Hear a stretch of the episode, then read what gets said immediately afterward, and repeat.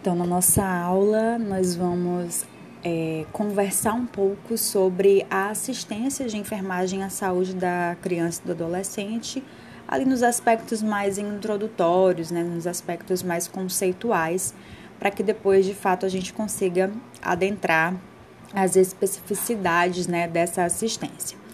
É, é, importante a gente salientar que essa nossa introdução ela vai passear um pouco mais dentro do contexto hospitalar, dentro do contexto de internação, que é o que diz respeito à nossa disciplina. Né? Então, para início de conversa, nós precisamos delimitar ali é, cronologicamente quem é criança e quem é adolescente. Né? A gente vai ver que dentro da literatura existe uma imensidão de definições cronológicas, de limites cronológicos para essas duas populações, né? para a criança e para o adolescente. Então, assim, de uma forma bem geral, pegando aquelas organizações ou aquelas instituições que é, são mais digamos assim, é, influenciadoras né, para a nossa disciplina, nós vamos ter a OMS, que trata o adolescente entre 10 e 19 anos, a ONU, que trata o adolescente entre 15 e 24 anos, e o Ministério da Saúde do Brasil, né, que tem ali nas suas publicações, nas suas normas e políticas, o público de interesse entre 10 e 24 anos. Então, isso é o adolescente né, para essas três entidades, para a ONU, OMS e Ministério da Saúde. É, entretanto, para a nossa disciplina, nós vamos considerar um outro, uma outra organização, né, um outro documento, na verdade, que é exatamente o Estatuto da Criança e do Adolescente, o ECA, né, é, que pela Lei 8.069 de 90, ele considera a criança a pessoa até 12 anos de idade, incompletos. Então, se nós estudamos na nossa disciplina Saúde da Mulher e do RN, que o RN é o bebê, né, que vai de 0 a 28 dias, nós vamos entender então que na nossa disciplina a criança vai de 29 dias até os 12 anos incompletos. Isso vai ser a criança para nós, né? Esse vai ser o público, essa vai ser, esse vai ser o limite cronológico que nós vamos trabalhar dentro da nossa disciplina. E quem é o adolescente para o estatuto, né? O adolescente é aquele que está dentro da faixa etária de 12 até 18 anos de idade. Então, alguns casos excepcionais, né, trabalham com, com adolescentes até 21 anos é, dentro do estatuto, mas isso, como eu falei, é uma exceção, tá? Então, nós vamos trabalhar com a criança que vai de zero, perdão, de 29 dias até 12 anos incompletos e com o adolescente que vai dos 12 anos até os 18 anos de idade, ok? Definimos então os limites cronológicos da nossa população chave, da nossa população objeto da nossa atual disciplina. Sabendo então desse limite cronológico, quem é quem, é, qual é o nosso público, nós vamos então para os aspectos históricos, pois para chegar até os procedimentos, a parte prática, é muito interessante a gente recapitular um pouco, né? Por que, que é tão importante falar de saúde da criança e do adolescente, por que, que é tão importante conhecer cada vez mais e se aprimorar né? nessa, nessa assistência. Então a gente vai perceber, vai relembrar, na verdade, que quando nós falamos sobre saúde da criança e do adolescente, a gente vai é, se deparar com o nosso resgate histórico, né, com os nossos aspectos históricos dessa assistência. A gente vai rever que a criança, na verdade, ela sempre foi tratada com descaso. Ela era considerada, por exemplo, uma pessoa que era inferior aos demais, inferior ao adulto, inferior ao idoso, e dependendo ali do, do local em que ela estava inserida, dependendo é, da, do país em que ela estava inserido, do, do, povo, do povo que ela estava inserido, é, da região né, que ela estava inserida, essa criança muitas vezes ela sofria ataques bárbaros, né? Podemos até dizer assim. Então, crianças eram mortas, crianças eram desprezadas, né? crianças eram eram eliminadas simplesmente por questões econômicas, por tentar manter ali o número igual de meninos e meninas, questões de gênero, é, dentre outros motivos, né, totalmente bárbaros, como eu falei anteriormente, que na verdade eram motivos cruéis, né, eram práticas cruéis realizadas com essa população. E a gente sabe que ali a população, os povos gregos, os povos persas, né, eles viviam é, essa, essa realidade que eu estou colocando aqui agora.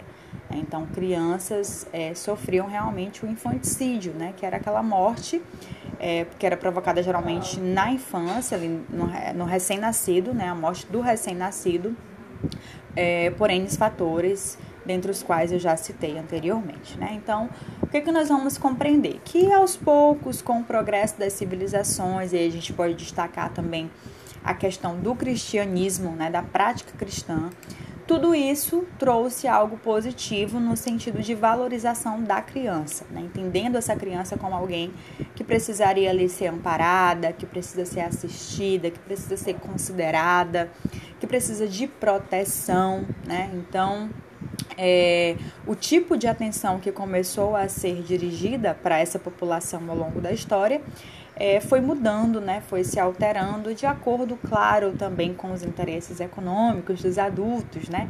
Começaram a perceber, é, começaram a trabalhar, a sair de casa, perceber que suas crianças tinham que ser cuidadas, ou então aquele interesse econômico em torno da saúde, né? Quanto mais eu proporciono saúde para as pessoas, menos gasto eu vou ter. É, enfim, então, claro que os interesses econômicos, eles estão aí, né, perpetuando em toda a nossa trajetória, em toda a nossa história, e com a saúde da criança não ia ser diferente. Então, é, com certeza, falando sobre isso, a gente já pode até destacar a própria assistência diferenciada entre crianças ricas e crianças pobres, né? Que a gente ainda percebe hoje. Aquela criança rica que tem acesso a uma saúde de qualidade, aquela criança pobre que muitas vezes não tem acesso, ou aquela criança pobre que muitas vezes é injustiçada, é, é, sofre preconceito. Então, nós ainda vemos né, essa dicotomia entre o pobre e o rico também na assistência à criança e ao adolescente. Então, nós vamos é, caminhando né, para frente, entendendo que as políticas sociais no nosso país, elas foram necessárias, né? A implantação dessas políticas é, foram necessárias exatamente para atender perdão, as necessidades dessa população. Então, se fazia necessário promover melhores condições para o crescimento e para o desenvolvimento da criança e, consequentemente, do adolescente, né? Trazendo ali uma formação ética, uma formação moral, uma formação filosófica, espiritual. Então, quando nós falamos sobre saúde da criança e do adolescente, é muito mais do que o físico, né? É todo aquele aspecto é, no geral, né, o aspecto onde a criança está inserida, o que a, o que a criança sente, o que o adolescente sente, né, para que a gente considere saúde dessa população, tá? Uh, então, as políticas né, foram sendo implantadas. O Ministério da Saúde, por exemplo, tem vários programas voltados para a saúde da criança e adolescente, é, as secretarias estaduais de saúde, as secretarias municipais de saúde.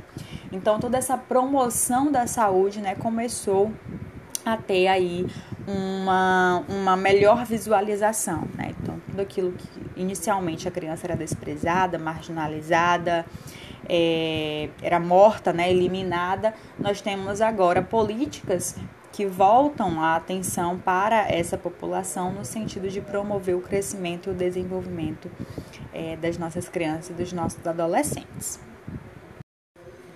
Então vamos começando a entender que esse olhar mais aprimorado para as nossas crianças e para os nossos adolescentes é, trouxe também uma atenção maior aos agravos que acometiam e que acometem é, essa faixa etária, às doenças, aos riscos que elas estão expostas, né? Então, toda a nossa política de atenção à saúde dessa população está voltado para essas questões, para esses questionamentos, né? É, e aí a gente começa a entender que se existem doenças e agravos, né, que são é, muitas vezes causadores de morte dessa população, a gente vai entender que vai entrar aí então a hospitalização dessa criança, né? O hospital, a unidade hospitalar como um canal de assistência e de possibilidade de saúde para é, essa população. Né? Então, falando agora um pouquinho sobre a hospitalização da criança, né? E aí a gente pode entender também a hospitalização do adolescente, lembrando que é, são aspectos gerais que nós estamos comentando, mas existem diferenças importantes, diferenças que devem ser pontuadas né, na, na internação, na hospitalização da criança e na, na hospitalização do adolescente, exatamente por conta do próprio desenvolvimento, né, que ele se dá de uma forma diferente para esses dois públicos, apesar de estarem inseridos numa mesma política, né? Então, é, falando um pouco sobre essa questão da hospitalização, a gente vai entender que, de uma maneira geral, anteriormente, os hospitais não permitiam a presença, a permanência né, das mães nas enfermarias. E aí a gente fala mãe como um acompanhante, né? É, que no caso aí poderia ser a avó, poderia ser o tio, poderia ser o pai. E a gente fala mãe porque é exatamente aquela, é, aquela, aquele familiar, né? Que geralmente está mais presente, é quem acompanha, é quem cuida, né? De fato. Então, é, inicialmente as mães elas eram vistas como visitas, então elas só podiam estar ali com seus filhos internados por um período curto de tempo, né? É, mesmo naqueles horários onde as visitas podiam ser realizadas. E aí, considerando então consideradas como um visitante, como é, enfim, aquela pessoa que iria olharia, né, o, o, a pessoa internada, o seu filho, a criança ou o adolescente, depois iria embora.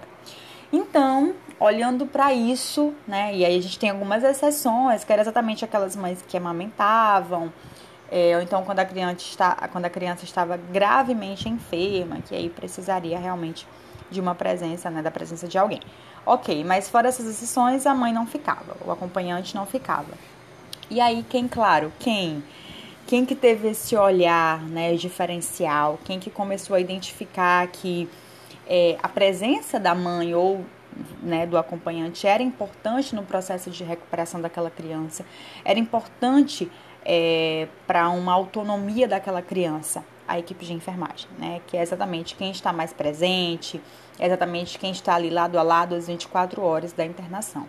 Então a enfermagem percebeu que a presença, com a presença da mãe era muito mais fácil o processo de cuidado, o processo de alta né, daquela criança, a melhora daquela criança. Então, é, principalmente para realizar alguns procedimentos, que nós sabemos que o nosso público né, infantil, ele vai ter um, um diferenciador muito grande aí exatamente nesse sentido, da realização dos procedimentos, quando nós falamos de assistência de enfermagem. Né? Nós precisamos ter estratégias e recursos que nos ajudem na realização de tais atividades né, próprias da enfermagem. Então, como por exemplo, funcionar uma veia. Né? Não é fácil fazer isso numa criança de 2, 3 anos de idade é, que está hospitalizada. Então, é, a equipe de enfermagem percebeu essa importância né, da presença da mãe, principalmente na realização de alguns procedimentos e, claro, né, consequentemente, numa alta mais precoce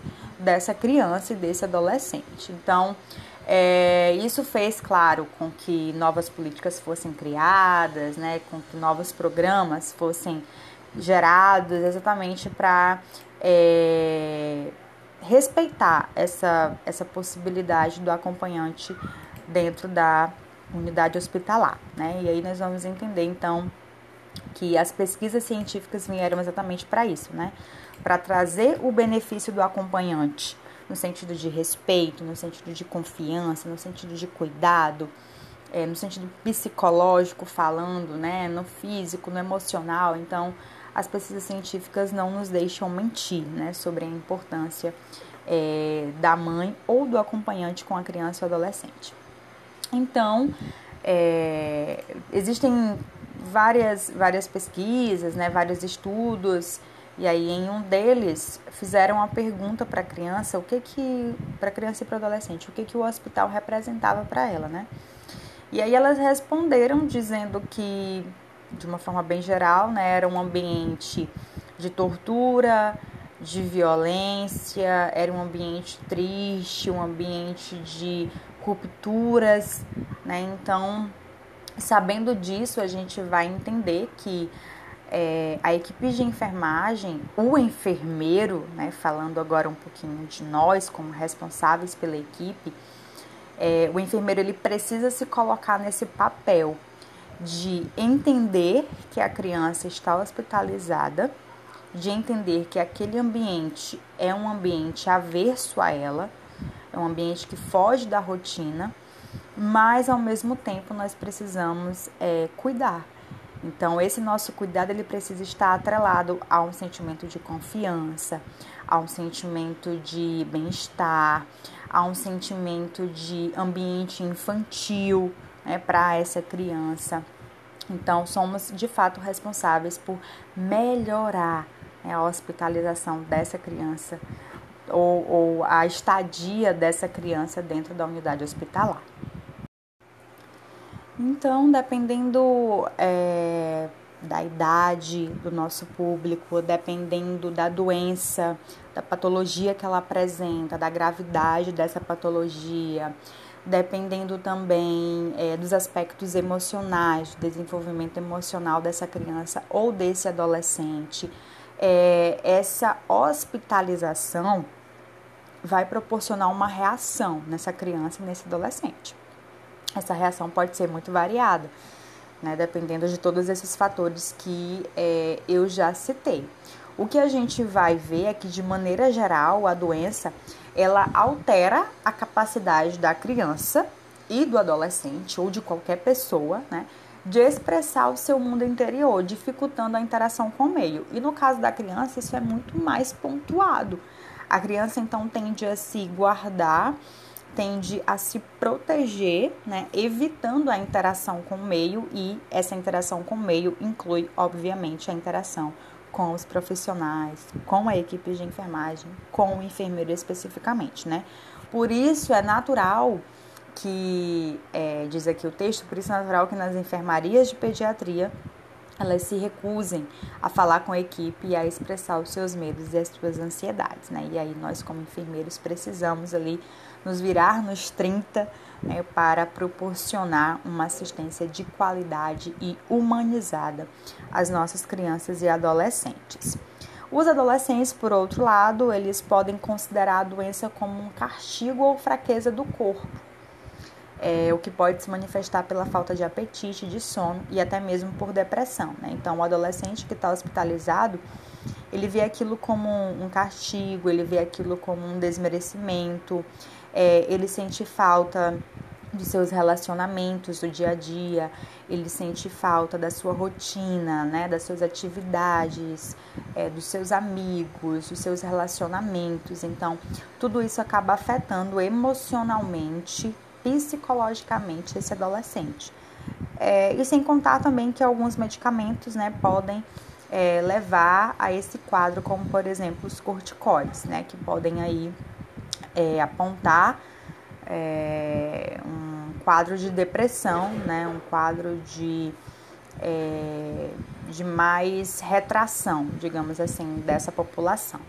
Então precisamos aí também estar atentas a, aos nossos adolescentes, né? considerando que é indispensável a resolutividade é, desses problemas, né? é indispensável tentar um contato menos traumático, menos agressivo com, com os nossos adolescentes, né, principalmente, é necessário incluirmos a família, incluirmos o acompanhante no processo de cuidado, no processo de alta, né? É interessante que a, o nosso posicionamento seja sempre profissional, mas sem esquecer que nós estamos lidando com um público diferenciado, né? que nos veem ali muitas vezes como pessoas responsáveis por torturá-los. Né? E nós não podemos mais passar essa mensagem de torturadores, nós precisamos passar uma mensagem de profissionais que estão ali é, para realizar a sua atividade, para sua assistência com tranquilidade,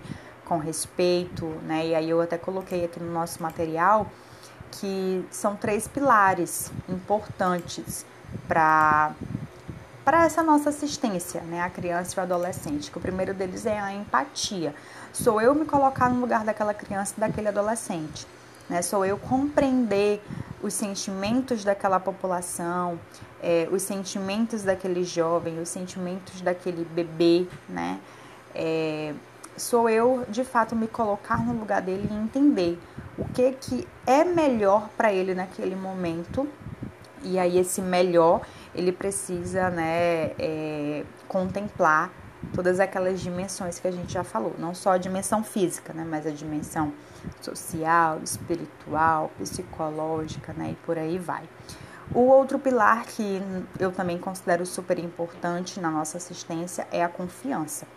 Então eu vou é, ser empático, trabalhar humanamente e isso vai gerar uma confiança dessa criança, desse adolescente no meu trabalho, na minha assistência. E é essa confiança que vai me proporcionar a realização do meu trabalho sem grandes intercorrências, né? É, e o terceiro pilar é o respeito. Então, quando eu respeito essa criança, quando eu respeito essa família, quando eu respeito esse acompanhante, eu estou automaticamente incluindo-os nesse processo do cuidado, né? Eles automaticamente confiam em mim, eles automaticamente também se colocam no meu lugar como como profissionais. Então é ali como se fosse realmente uma engrenagem, né, como eu coloquei no material, uma engrenagem que trabalham ali juntas, né, é, proporcionando ao final uma assistência humanizada, ética, é, pautada sempre na ciência, né, nos estudos, pautada sempre nos órgãos que regem a nossa saúde.